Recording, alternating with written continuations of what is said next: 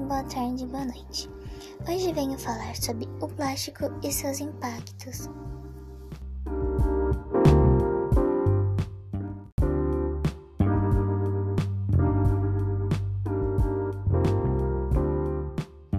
Segundo o estudo realizado pela ONU no Meio Ambiente, o plástico é o maior desafio ambiental do século XX pois se estima que todos os anos 13 milhões de toneladas de lixo plásticos são depositados na natureza.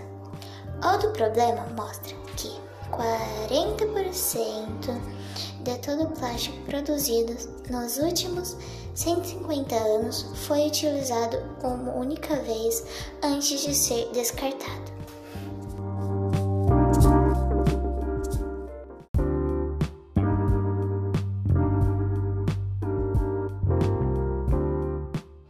Segundo os dados do Ministério do Meio Ambiente, resíduos plásticos levam anos para se decompor na natureza. Segundo os dados do Ministério do Meio Ambiente, resíduos plásticos levam mais de 400 anos para se decompor na natureza. A reciclagem é um processo que reintroduz o produto no ciclo produtivo, transformando um material já utilizado em matéria-prima a fim de que se forme um novo produto com as mesmas características.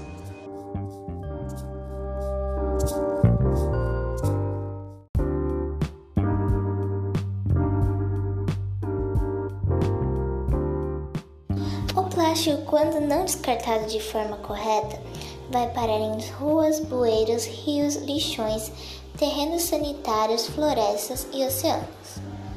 À medida em que se compõem no meio ambiente, os plásticos liberam gases feitos estufa, contribuindo dessa maneira com a mudança climáticas e o aquecimento do planeta.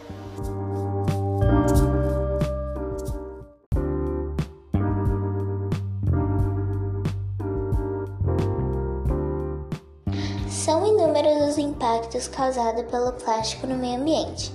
Anualmente são descartados 8 milhões de toneladas de plástico nos oceanos, desequilibrando o ecossistema e prejudicando a vida dos animais marinhos.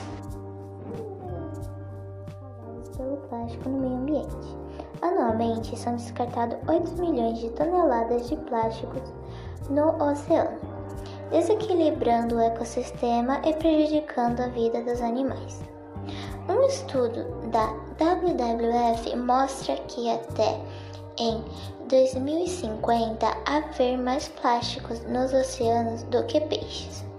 Se o problema não for solucionado nos próximos anos, a poluição plástica ainda afeta a qualidade do ar, do solo e sistema de fornecimento de água.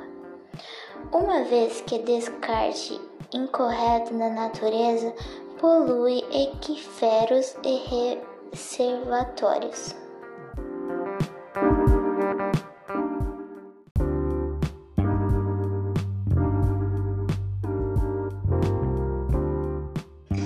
Reutilização e a reciclagem são processos fundamentais para garantir que os problemas causados pelo plástico na natureza não cresçam ainda mais.